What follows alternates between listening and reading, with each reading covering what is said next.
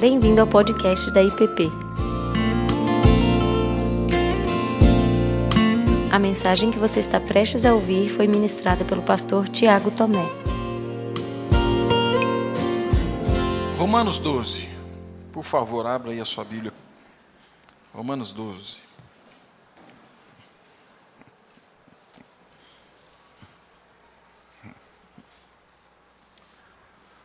Romanos 12.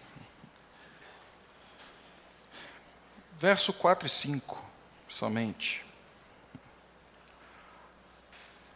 Porque assim como num só corpo temos muitos membros, mas nem todos os membros têm a mesma função, assim também nós, com quantos, quanto muitos, somos um só corpo em Cristo e membros uns dos outros. Vira algumas páginas da sua Bíblia, por favor, em 1 Coríntios, capítulo 12.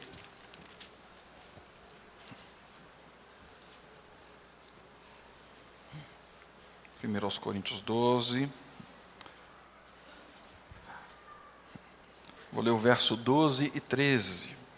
Paulo escrevendo: Porque, assim como o corpo é um e tem muitos membros, e todos os membros, sendo muitos, constituem um só corpo, assim também com respeito a Cristo. Pois em um só Espírito todos nós fomos batizados em um corpo, quer judeus, quer gregos, quer escravos, quer livres e a todos nós foi dado de beber de um só espírito. Efésios, capítulo 1.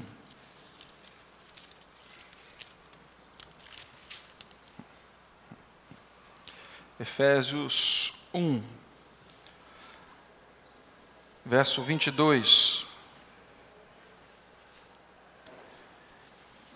Efésios 1, 22 e pôs todas as coisas debaixo dos pés, e para ser o cabeça sobre todas as coisas o deu à igreja. Falando com relação a Cristo. E agora, no capítulo 5 de Efésios, verso 23.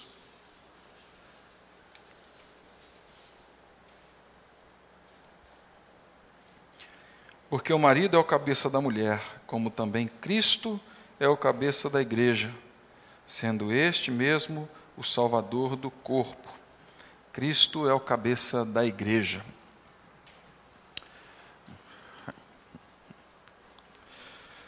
Meus irmãos, eu confesso que nesses um pouquinho antes, na verdade, em janeiro, é, olhando para Romanos 12, lendo e pensando nas meditações da manhã, eu me questionei várias vezes se não era chovendo molhado né? porque nós falamos tanto sobre essas realidades. Por outro lado, é,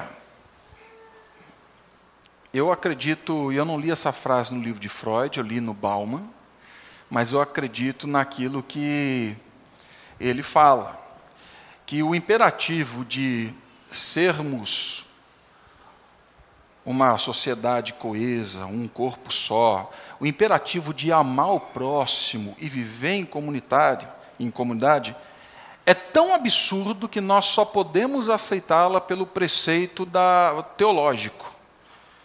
Acredito porque é algo sobrenatural, algo divino. Se não for assim, não tem como eu acreditar. Freud fala isso naquele livro O Mal Estado da Sociedade, né? É, e Bauman cita ele no livro O Amor Líquido. Olhando a constatação, então, de alguns que não são cristãos, eu falei assim: não, a gente tem que, eu acho, rever. É, até porque, dentro da nossa cidade, com a correria do dia a dia, é muito fácil nós perdermos de vista algumas, algumas dessas realidades. Então, é por isso que a gente está aqui caminhando, olhando para para esse tema de sermos um só corpo, vários membros, como é que funciona esse, essa história toda. Ah, bom, eu citei o Bauman aqui, e há alguns anos atrás, numa entrevista que ele deu a, a uma repórter chamada Maria Lúcia Palhares, certo? E foi logo quando os livros dele começaram a chegar aqui e serem vendidos assim a, a rodo. Ele deu uma entrevista a ela dizendo assim: Diferente da sociedade moderna anterior, que chamo de modernidade sólida, que também tratava sempre de desmontar a realidade herdada, a de agora não faz com uma perspectiva de longa duração, com a intenção de torná-la melhor e novamente sólida. Tudo está agora sendo permanentemente desmontado, mas sem perspectiva de alguma permanência. Tudo é temporário. É por isso que sugeri a metáfora de liquidez.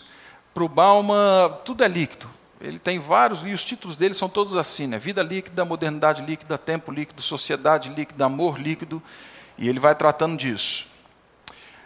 É por isso que sugeri a metáfora da liquidez, para caracterizar o estado da sociedade moderna como os líquidos, ela caracteriza-se pela incapacidade de manter a forma. Nossas instituições, quadros de referência, estilos de vida, crenças e convicções mudam antes que tenham tempo de se solidificar em costumes, hábitos e verdades autoevidentes. Ele continua. Sem dúvida, a vida moderna foi desde o início desenraizadora derretia os sólidos e profanava os sagrados, como os jovens Marx e Eagles mostraram, notaram. Mas enquanto no passado isso era feito para ser novamente reenraizado, agora todas as coisas, empregos, relacionamentos e etc., tendem a permanecer em fluxo, voláteis, desregulados, flexíveis. A nossa é uma era, portanto, que se caracteriza não tanto pelas quebras das rotinas e subverter as tradições, mas por evitar que padrões de conduta se congelem em rotinas e tradições. Meus irmãos, ele vai, e não só ele, mas muitos outros, vão aplicar esse conceito que ele traz é, a muitas áreas e disciplinas. E o Bauman vai falar muito no livro O Amor Líquido e a Vida Líquida sobre como essa realidade ela interfere e ela mexeu ah, com os relacionamentos. Não só para ele, mas para muitos outros, o resultado de tudo aquilo que temos vivido, e aqui certamente temos irmãos que podem falar e pensar e contribuir com esse pensamento, é, entre muitos fatores, um deles é o individualismo. É uma palavra muito conhecida, nós temos isso, nós conhecemos, falamos sobre individualismo, mas ele parece que chega em algumas questões bem mais profundas sobre como a sociedade ela tem se tornado individualista. E aí eu creio que a pergunta pode surgir, né? Sim, mas o que nós estamos falando sobre individualismo? O que você está querendo dizer, Tiago, quando fala de individualismo? Né? Ah, o individualismo é a filosofia que trabalha intensamente contra o domínio dos interesses da coletividade. Individualismo é a filosofia que trabalha intensamente contra os domínios dos interesses, contra o domínio dos interesses da coletividade. Um senhor muito conhecido de todos aqui da igreja e do pastor Ricardo, especialmente, diz que o individualismo é a perda da consciência da realidade social além de mim mesmo.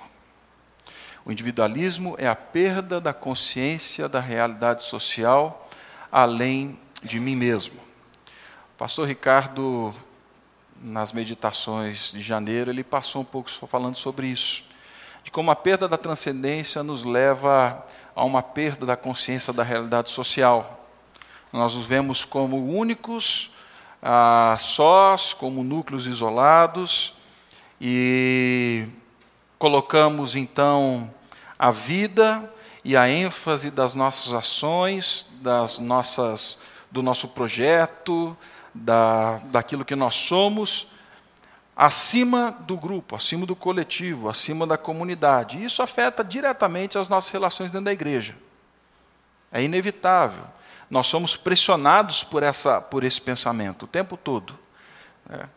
E essa característica, então, ela, ao meu ver, ela ressalta ah, o indivíduo E o problema não é ressaltar a pessoa, o problema é quando a pessoa ela é maior do que o interesse ah, ou do que a vida comunitária, do que a vida do corpo. E ela aponta então para a pessoa como sendo a última regra, a última medida de todas as coisas. E nós já conversamos sobre isso há dois domingos atrás, quando vimos que a regra dentro da vida comunitária, segundo Paulo, não é o outro e nem eu mesmo. A regra é a graça de Cristo que nos foi dada. Por ela que nós fomos salvos. Né? Então, esse individualismo, ele cada vez mais, esse pensamento, e ele chega de diversas formas, ele vai nos levando para essa para esse tipo de vida, perda da consciência da realidade social, além de mim mesmo. Um outro professor da USP, ele Carlos Eduardo, ele é professor de Direito, Filosofia, Direito e Ética. E essa citação eu usei, eu acho que é em 2012 aqui na igreja também. Né? E ela tá, continua sendo usada em vários trabalhos aí, científicos sobre filosofia e ética no direito.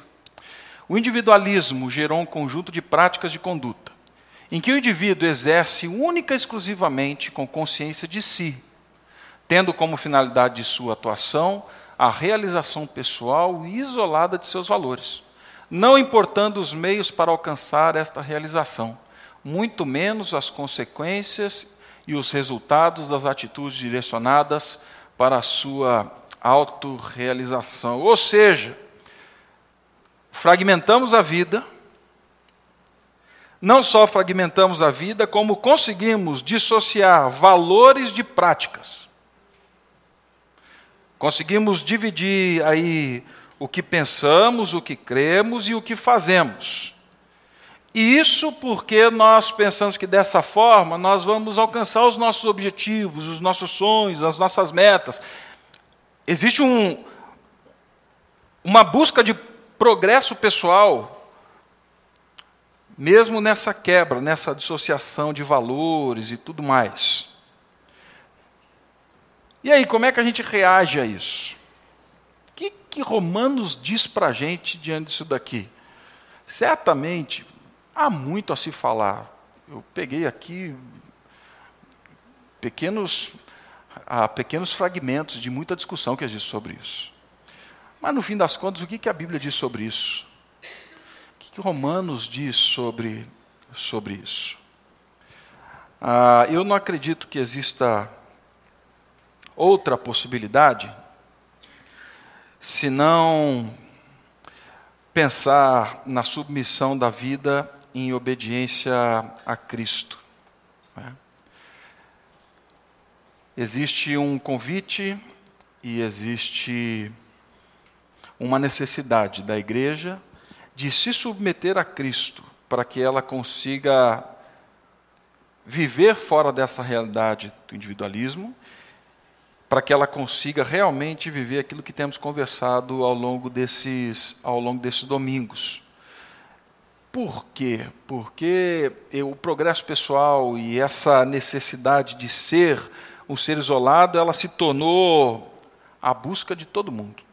E falar em submeter desejos, sonhos, vontades, autonomia, para fazer o que eu quero, a hora que eu quero, do jeito que eu quero. Submeter isso a uma vida comunitária, isso é uma heresia muito grande. Gente, não é. Vocês certamente ouvem. É muita gente dizendo assim: eu faço o que eu quero, a hora que eu quero, do jeito que eu quero. Eu sou livre para fazer isso. É. Então você pensar em colocar tudo isso debaixo de uma vida comunitária é algo complicadíssimo. E ela se expandiu de tal forma esse pensamento que ela entrou na vida cristã. Ela entrou no pensamento ah, da igreja. Irmãos, eu tenho que voltar aqui um minutinho. Ela entrou, e ela entrou de tal forma que hoje os nossos relacionamentos eles se tornaram confusos. E não só os nossos relacionamentos, mas o relacionamento com o próprio Deus. O individualismo, ele criou uma relação com Deus sem a necessidade do outro.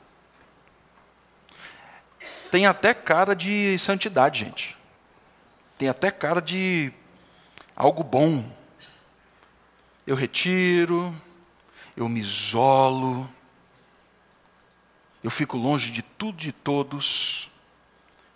Tem cara de santidade. Eu não estou falando que aqueles que fazem isso estão envolvidos no individualismo. Não é isso, não. Mas existem desculpas. Teologias criadas para fortalecer esse tipo de pensamento. Então eu crio uma relação com Deus sem a necessidade do outro. Eu crio relação com outros, até mesmo sem a necessidade de Deus. Não preciso. Nós temos igrejas, porque a igreja não é não é isso daqui. O templo, creio eu, foi destruído no ano 70. E há de ter um novo templo na volta do nosso Senhor Jesus. O que nós temos é uma casa de oração consagrada ao Senhor. Nós temos aqui igreja, mas a igreja verdadeira somos nós. Nós somos a habitação do Espírito. Agora é complicado, porque nós falamos que somos habitação do Espírito de um Deus trino, mas nós não conseguimos congregar com nenhuma igreja. Igrejas sem igreja. E alguns até menosprezam, desvalorizam a igreja como nós conhecemos. Ah, é só um meio. Tudo bem, mas eu estou acima do meio, eu passei dessa fase. Eu já, já venci isso, esse negócio de viver comunitariamente. É, eu estou em, tô em outro momento da minha vida, da minha história. Né? Isso é para gente imatura na fé. Eu já ouvi isso, não estou eu estou ironizando, mas já ouvi isso de muitos. Passei dessa fase. Nós temos cristãos suficientes em si mesmo, nas suas relações. Temos esse pensamento dentro da igreja de que faço o que eu quero, a hora que eu quero, do jeito que eu quero, isso não tem nada a ver com a minha vida. Né? Gente que não consegue discernir o corpo no qual foi inserido. Santa Ceia está aqui gente que não consegue discernir pão e cálice, que tomam mensalmente, duas vezes no mês, mas não conseguem discernir o que, que isso daqui está querendo dizer para mim, para você. Gerou uma série de pessoas talvez irresponsáveis, não porque não cumprem com as suas obrigações, não é isso não, gente. Tá? Cumprem com as suas obrigações, mas não se sentem responsáveis pela vida comunitária, pelo corpo, não se sentem responsáveis pelo grupo que se reúne aqui chamado IPP. Não se sentem responsáveis. Consomem. Até dão um pouquinho para aliviar a consciência, mas não se sentem responsáveis. E aqui existe um grande perigo. Porque quando nós entramos nesse caminho, eu acredito que nós deixamos de ver o humano no humano. Porque não existe nada mais glorioso do que ser humano como Deus queria que nós fôssemos. É o que John Stott fala, né? Sermos quem Deus tensionou que fôssemos desde a eternidade. Quando nós saímos dessa realidade e entramos para essa vida onde eu não me vejo membro e corpo, onde eu não consigo entender e discernir que existe um cabeça, onde eu consigo, não consigo discernir que o parâmetro não sou eu e nem é o outro, mas é Cristo, é, eu deixo de ver o humano no humano, eu deixo de caminhar como humano, como Deus queria que eu fosse. Deus nos fez dessa forma. Aí em Gênesis 1, 26, 27, quando ele faz o homem, e isso Caio já citou aqui várias vezes, pastor Ricardo e muitos outros, Deus sopra na narina do homem, mas Deus fala assim: façamos o homem a nossa imagem e semelhança. Esse façamos está intimamente ligado com esse ser relacional, que encontra a sua identidade no encontro com Deus e no encontro com o próximo. É nessa vida, é nesse jeito.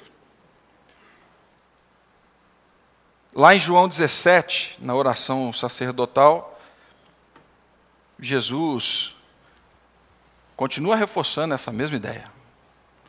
Falando assim: Pai, eu fiz o Senhor conhecer, eu levei os meus discípulos a conhecerem a verdade, a tua palavra.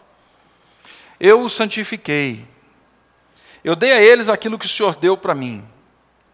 Agora eu peço algo para o Senhor: que eles sejam um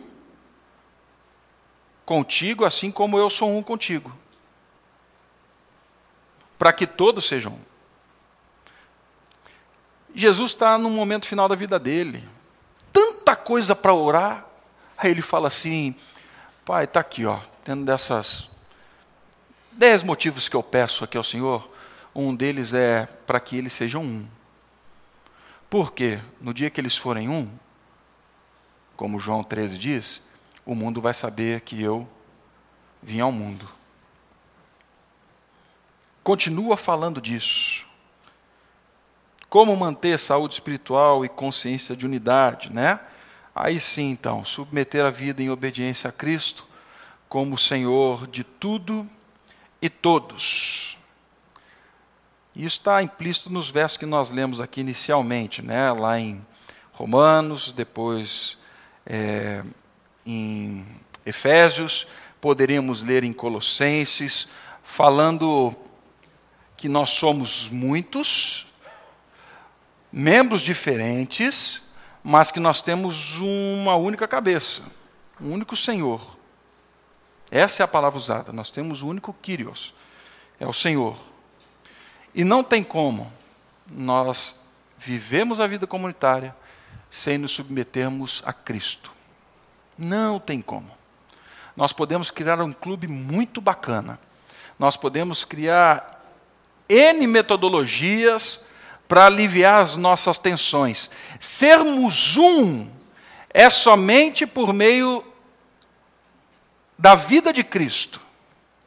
Somente quando nós nos submetemos a Cristo é que nós bebemos do mesmo Espírito, fomos batizados no mesmo Espírito, só por meio de Cristo.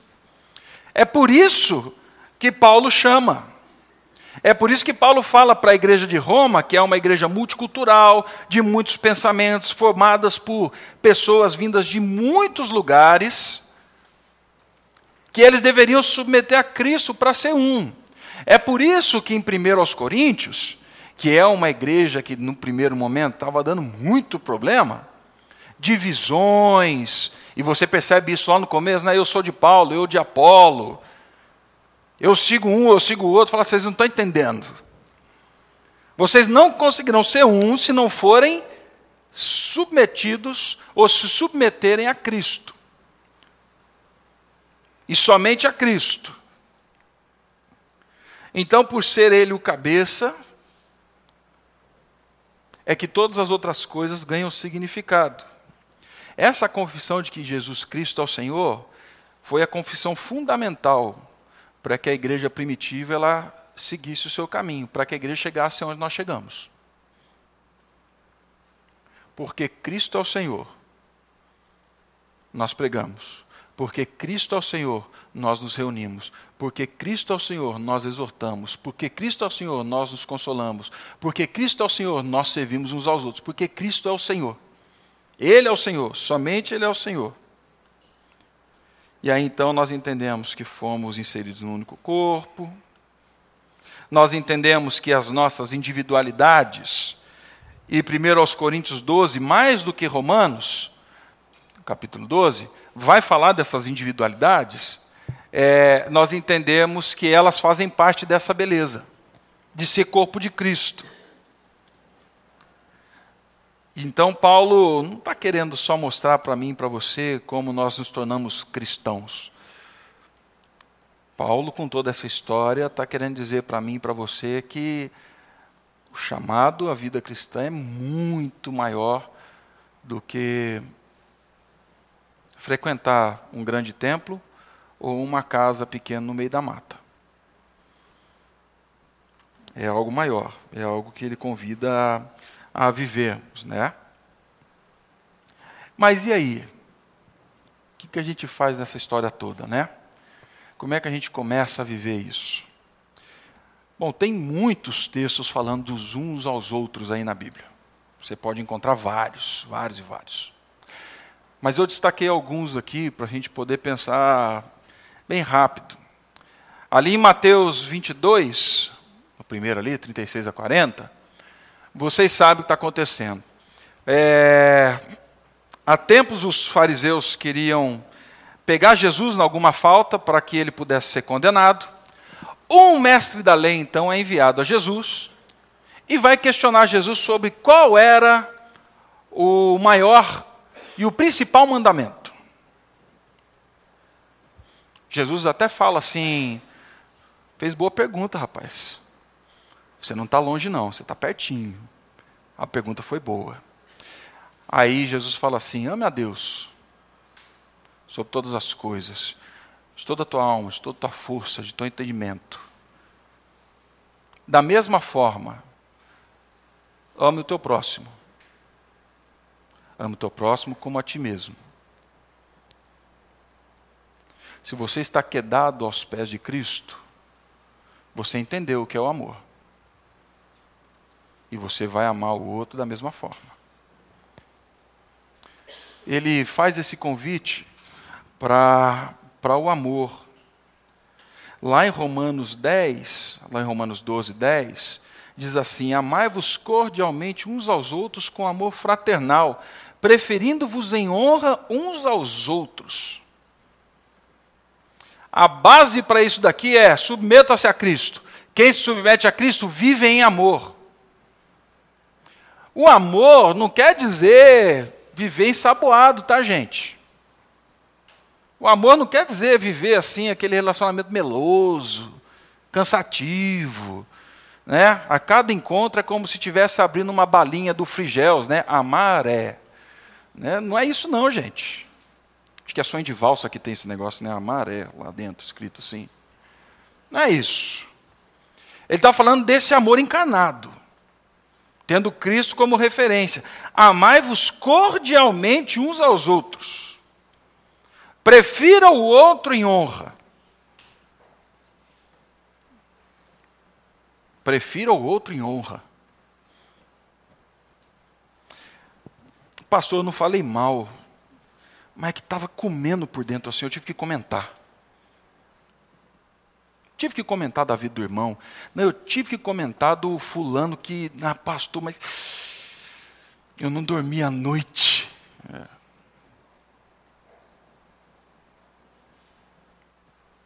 preferindo-vos em honra. O que, que ele está querendo dizer com isso?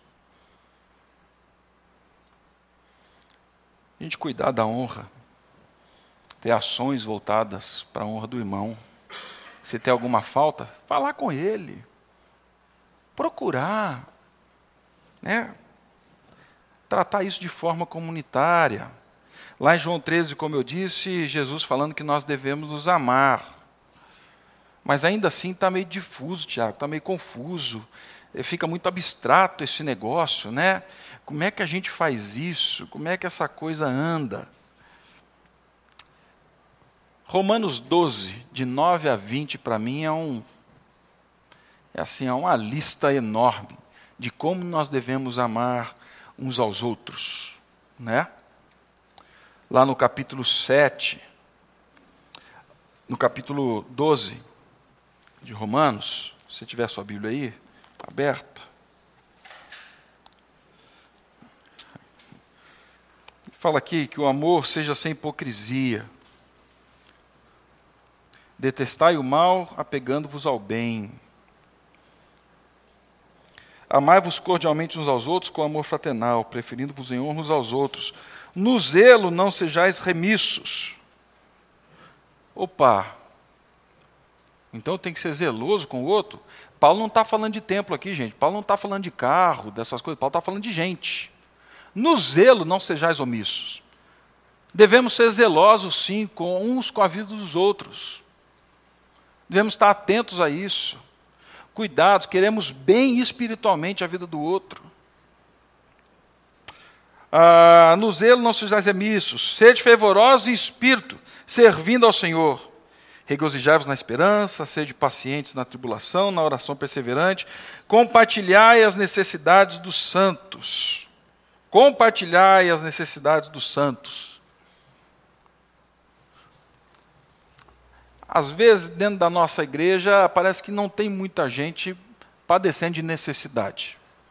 Pela graça de Deus, nós temos uma igreja ah, com uma boa formação acadêmica, pessoas bem colocadas nos seus trabalhos, às vezes passam uma dificuldade aqui, outra ali, mas estão caminhando bem.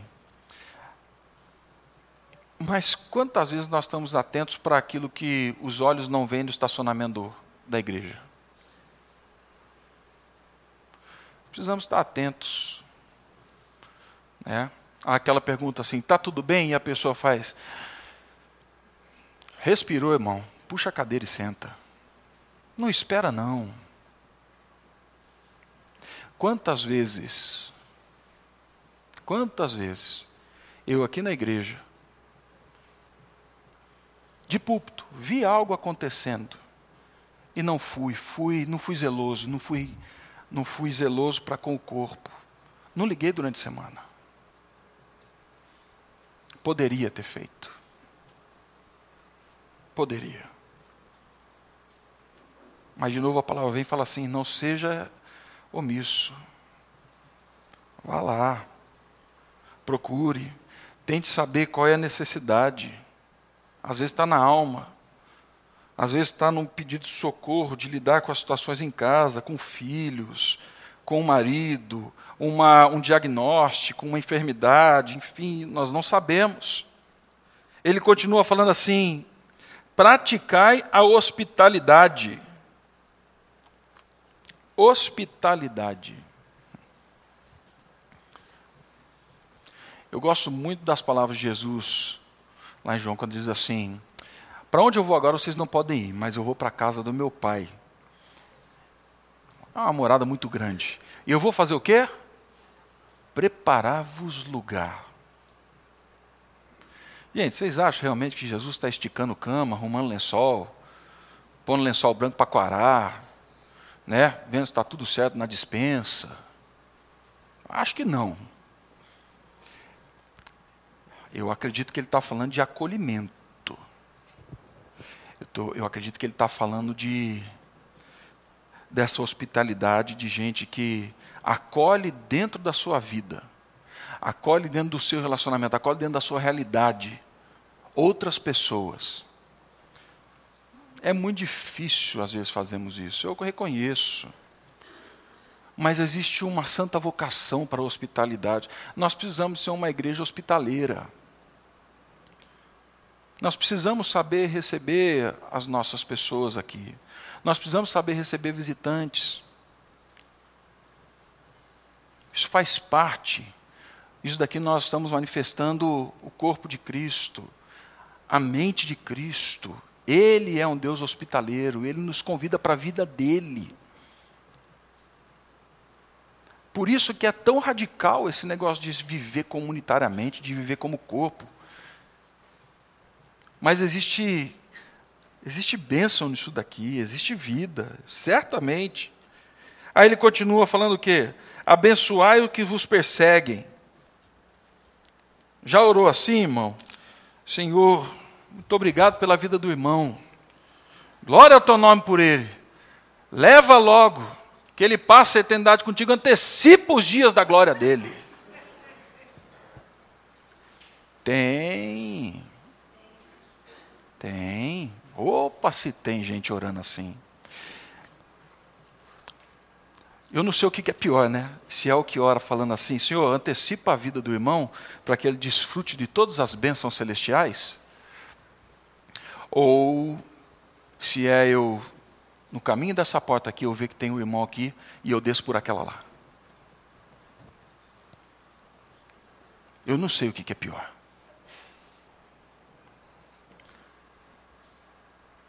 Nós não podemos viver dessa forma. Isso não condiz com o chamado do pão e do vinho, não condiz com o chamado do cabeça, não condiz com o chamado do corpo. Não condiz. Viver a realidade de receber, abençoar esses que talvez não nos tratem muito bem. Viver isso daqui é viver as bênçãos celestiais em Cristo Jesus. Viver isso daqui é viver o céu na terra. É viver com a mente de Cristo. Que lá na cruz falando assim, Senhor, Eles estão apedrejando, mas eles não sabem o que eles fazem. Perdoa eles. Aí depois aparece um camarada chamado Estevão, que enquanto está sendo apedrejado, fala assim: Senhor, eles não sabem o que eles fazem, perdoa eles. E logo depois a gente vê na história, por coincidência, um tal de Paulo, que estava ali vendo toda aquela história. Por que, que Atos deixa essa história registrada e Paulo estava ali vendo isso tudo acontecer?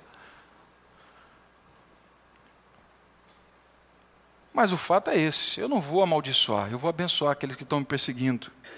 Alegrai-vos com os que se alegram. Alegrar com os que se alegram. Gente, a gente tem chamado para ser alegre, ser feliz, viver vida, vida exuberante. A alegria faz parte da, da vida cristã. É? Eu não acredito que Jesus fosse carrancudo.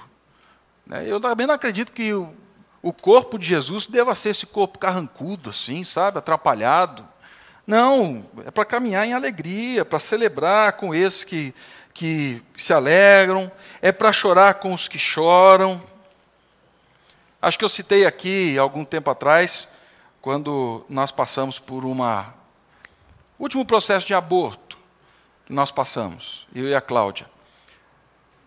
A Nanda, esposa do Davi, pastor Davi, a Nanda, ela ficou sabendo de manhãzinha, na época ela estava estudando para concurso. A Nanda ligou para mim e falou assim: Posso ir ficar com a Cláudia? Eu falei: Pode. A Nanda entrou no quarto, deu um abraço na Cláudia, um beijo, sentou do lado da Cláudia e ficou ali com a Cláudia. Ela ficou boa parte da manhã e o comecinho, aliás, boa parte da manhã, parte da manhã e o comecinho da tarde com a Cláudia.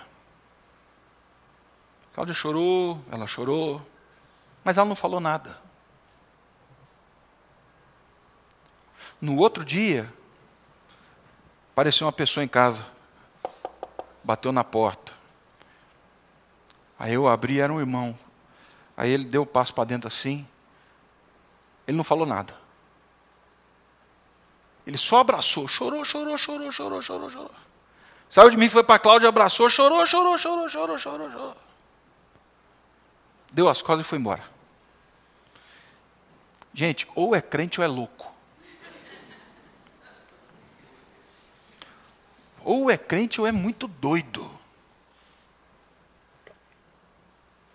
Chorar com os que choram é mostrar a presença de Deus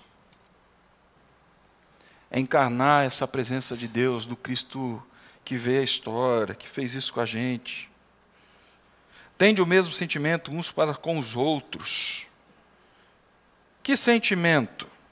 Em lugar de ser desorgulhosos, considerai com o que é humilde, não sejais sábios aos vossos próprios olhos. Não torneis a ninguém mal por mal, Esforçai-vos para fazer o bem perante todos os homens. Se possível, quando depender de vós, tende paz com todos os homens. Estou doido para a pessoa vir falar comigo. Aí eu vou desforrar, ela vai ouvir. Ah, vai ouvir. Estou falando assim, não, no que depender de você, tem de paz. Tem de paz. Não vos vingueis a vós mesmos, amados, mas dai lugar à ira, porque está escrito: A mim pertence a vingança, eu é que retribuirei, diz o Senhor. Pelo contrário, se o teu inimigo tiver fome, dá-lhe comer, se tiver sede, dá-lhe beber, porque fazendo isso amontoarás brasas vivas sobre a tua cabeça. Não te deixes vencer do mal, mas vence o mal com o bem. Olha. para mim, essa parte final aqui é aquele chamado assim: Pai, se o individualismo chegou em mim, em mim ele vai parar. Se a fofoca chegou em mim, em mim ela vai parar. Se a acusação chegou em mim, ela vai parar. Da mesma forma, se a bênção chegou em mim, eu vou abençoar. Se o perdão chegou em mim, eu vou perdoar. Se o discernimento por conta de outro irmão chegou em mim, eu também quero ajudar, a quero ser sábio e ajudar o outro a discernir a própria vida. Isso é vencer com o bem. É ser conforme Cristo. Aí nós temos os outros versos aí, né? Romanos 15, 7. aconselhai-vos uns aos outros, acolhei-vos uns aos outros. Ele continua falando ali no 15, Romanos 15. Ah, bom, está ali, não está ali? Romanos 15. Estou certo, meus irmãos, sim, eu mesmo, a vosso respeito, que estáis possuídos de bondade, cheios do conhecimento, aptos para vos admoestar uns aos outros.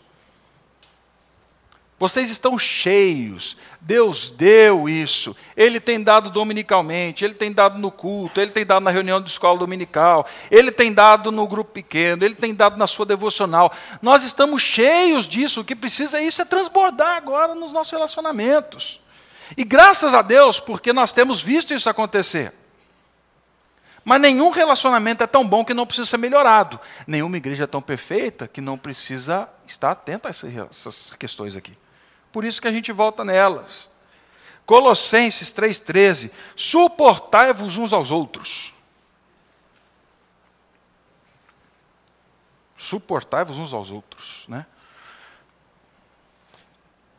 Já vi interpretações dizendo que isso daqui tem a ver com realmente o. Ah, não, eu suporto o irmão. Eu suporto ele, sim. Não, não desce, mas eu suporto. Suporte em nome de Jesus. Tá? É, ele está falando aqui sobre. De novo, né? Tudo aqui está falando de relacionamentos. E logo depois ele vai falar, no mesmo verso, perdoai-vos mutuamente. Já ouvi interpretação dizendo que é esse suporte mesmo, tipo assim, ah, eu aguento, né? Vai chegar o dia que lá no céu nós vamos chegar, vai estar tá todo mundo bem, então aí eu vou ter que viver com o cara, não tem jeito né? mas hoje eu suporto. É, eu acredito que o verbo não é esse, não. É de dar suporte mesmo. É de dar o suporte, mesmo quando eu o perdoo, livrando esse irmão da dívida e colocando ela sobre a cruz de Cristo. Eu suporto dando um amparo para que ele seja livre dessa acusação eu não vou esfregar na cara dele falando assim: está vendo quanto você me deve aqui? Eu dou suporte na medida em que eu perdoo. E na medida em que eu perdoo, ele vai conhecer a graça de Cristo. É assim. Assim como o Senhor vos perdoou, perdoais vós também, vós também, é o que termina o verso dizendo: Consolai-vos uns aos outros Consolai-vos. Nós estamos caminhando já para o finalzinho, tá, gente? Lá em, 1 Tessalon... Lá em Tessalonicenses 5,11. Consolai-vos uns aos outros.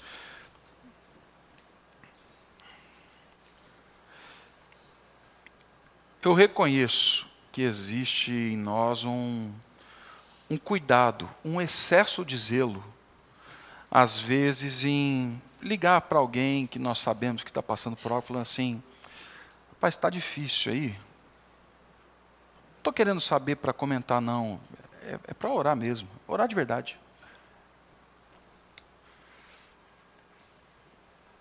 Nós temos dificuldades com isso, mas nós não podemos deixar de fazer isso. Nós só teremos suporte e seremos consolados uns pelos outros na medida em que nós nos deixarmos também sermos consolados. Se eu não deixo, se eu tranco as sete chaves, a minha porta, a minha casa, a minha vida, vai ser difícil eu viver isso. Muito difícil. Aí ele fala: consolai-vos ah, uns aos outros, edificai-vos reciprocamente. No verso, lá em Tiago 5,16, esse é o mais difícil, né? Confessai, pois, os vossos pecados uns aos outros. Nós precisamos de relacionamentos em que nós confessamos os nossos pecados. Amigos espirituais com quem a gente compartilha não só as vitórias, mas os quartos mais profundos do coração, para que esses sejam instrumentos de Deus na nossa vida. Isso é graça. Isso é graça na ordinariedade da vida. Isso é graça sendo vivido dentro da comunidade. nós encontramos sim aqueles mais chegados, alguns mais próximos. Nós encontramos para fazer isso. 1 Pedro, servir uns aos outros. E ele continua falando assim: cada um conforme o que recebeu. Sirvam uns aos outros, cada um conforme aquilo que recebeu. Eu acredito que ele fala de habilidade, mas eu acredito que ele fala na medida em que recebeu da graça do nosso Senhor Jesus. Então, sirvam uns aos outros, sejam dispenseiros da multiforme graça de Deus, é o que Pedro fala. Lá nós vemos que, em Romanos 12, que ele nos deu vários dons. Esses dons devem ser usados para o bem do corpo, de forma diligente, sem medida. Falou, Tiago, isso é, isso é difícil, né? É, irmão, eu acho que tem um bom desafio aqui. Porém, porém, é, o verso 12 de 1 aos Coríntios e o início de Romanos, verso 3, é que nos dão o poder para ver disso, porque ele fala assim: vocês beberam do mesmo espírito a única maneira pela qual isso é possível é por meio da presença, da ação e do poder do Espírito. Boa educação pode ajudar, boa formação pode até me conduzir, mas viver dessa forma é quando nós realmente vivemos mergulhados, encharcados no Espírito. A ideia aqui é você pegar aquela esponja sequinha, a Scott Bright, sabe? Você põe lá dentro da panela assim, ó, e solta ela lá dentro. Aí quando você tira ela, ela enverga até, né? Vem escorrendo água. Quando Paulo fala assim, vocês beberam desse espírito, é isso que ele está falando. Vocês foram mergulhados nesse espírito, vocês foram imersos nesse espírito. Vocês foram esmagados por esse espírito no pecado de vocês, para que vocês fossem cheios da água da vida. Para que essa água da vida que sai, ela seja respingada, que ela transborde em outros locais. É só por meio do espírito. Mas se a gente não se alimenta do espírito, como é que a gente vai viver essa vida? Quais são os nossos alimentos de quem bebemos.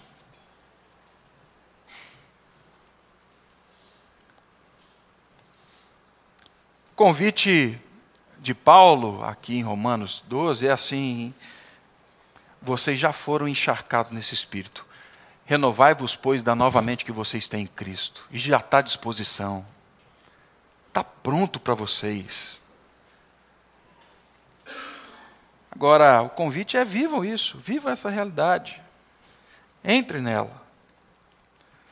Tempo atrás, escrevi um, um texto no boletim da igreja que falava sobre permanência e constância.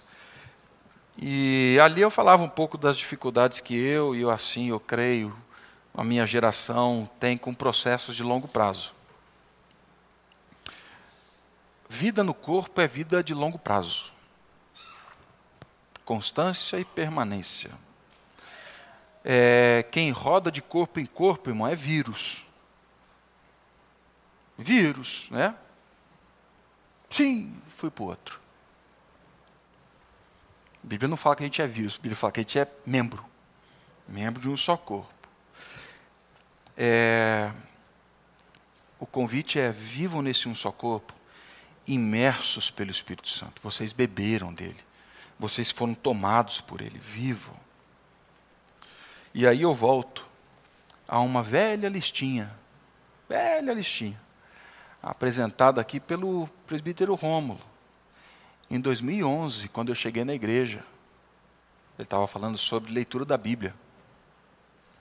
E aí o Rômulo apresentou aqui nesse quadro, nessa tela, condições favoráveis para que você frutifique no Espírito Santo. Para que o fruto do Espírito nasça, para que esse mergulhar seja algo intenso. Gente, receita de bolo simples. Tá? Desculpa a brincadeira do receita de bolo, mas é, está aqui. Nada de novo. Leia a Bíblia.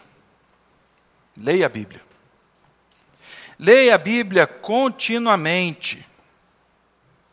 Continuamente. Leia todo dia. Leia todo dia. Eu conversei com muitas pessoas aqui na igreja várias vezes. Eu não me lembro de todas as conversas que eu tive. Mas cada vez que eu encontro com essa pessoa, eu me torno mais íntimo, mais próximo. Eu a conheço mais, ainda que eu não lembre da conversa. Quando você lê a Bíblia, você se torna mais próximo de Deus, você conhece mais, você está mais perto, você sabe da vontade dele, sabe da mente dele. Leia a Bíblia. Cuidado com o que você lê. Outro critério que o Rômulo apresentou: cuidado. Cuidado com o que você está lendo. Cuidado com o peso. Quem é que te alimenta? Ele falou da terceira: leia grandes porções da Bíblia, leia histórias, acompanhe biografias que a Bíblia tem. Deixe que ela vasculhe o seu coração. Procure ampliar aquilo que você tem aprendido medite e ore. Ore a palavra. Ore aquilo que você leu. Ore aquilo que você está pensando. Ore aquilo que você colocou. E no fim, eu acho que essa não estava na sua lista, não, Romo. Mas eu coloquei aqui que é hora até pegar fogo, gente. Ore até que o pecado seja consumido. Ore até que a presença do Espírito seja poder. Seja poder para viver. Seja poder para encarar a vida comunitária, para viver de forma que os outros vejam o corpo de Cristo aqui. Então, como é que a gente encara lá o, os, as constatações do Bauman, do Bitar e de tantos outros? Eu acredito que é submeta-se a Cristo. Viva a vida do corpo de Cristo. E deixe que o Espírito Santo passe nas veias, assim, no coração. Que o Espírito Santo passe por todas as áreas. Que você viva no poder dele. É. Eu acredito que esse é um bom caminho para a gente aprender a, a ser igreja. Tá joia? Vamos orar? Eu passei bastante do tempo.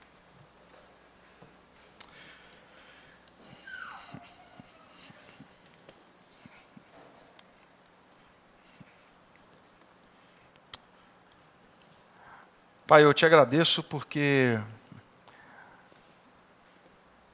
realmente o Senhor congrega aqui